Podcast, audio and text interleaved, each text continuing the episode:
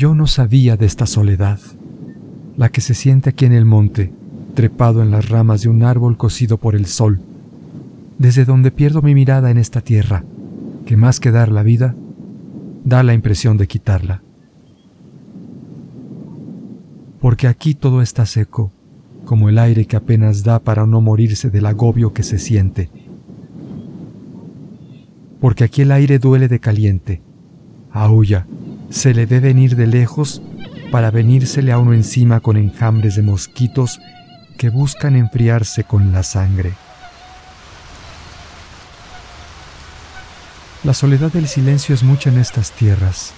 Va y viene con el golpe del calor y los mosquitos.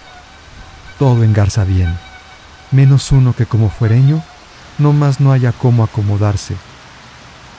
Ha de ser por eso que las gentes de aquí son como el mezquite, porque todo lo aguantan.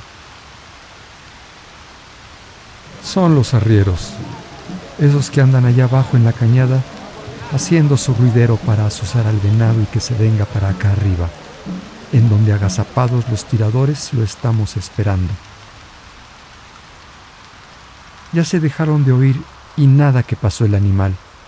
Puro silencio, sol y mosquitos, un agobio que aún no se lo come y yo me contento con mi 22 porque no más con sentirlo me siento enjundioso, así como las señoras lavando su ropa hincadas en las piedras del río, o como los niños del pueblo de mi edad que se echan encuerados a las pozas, a esas a las que yo no me metí por la pena de quedarme en calzones.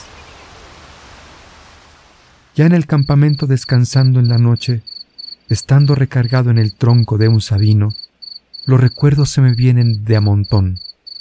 Viéndolos, comprendo que en la andada de hoy no me sentí derechito por estar llevando un rifle, sino porque tuve el entendimiento de la soledad del monte, esa que lo hace a uno parte de las cosas, que todo engarce bien, que congenies con el sol y los mosquitos, y a no tener pena por quedarte en los calzones.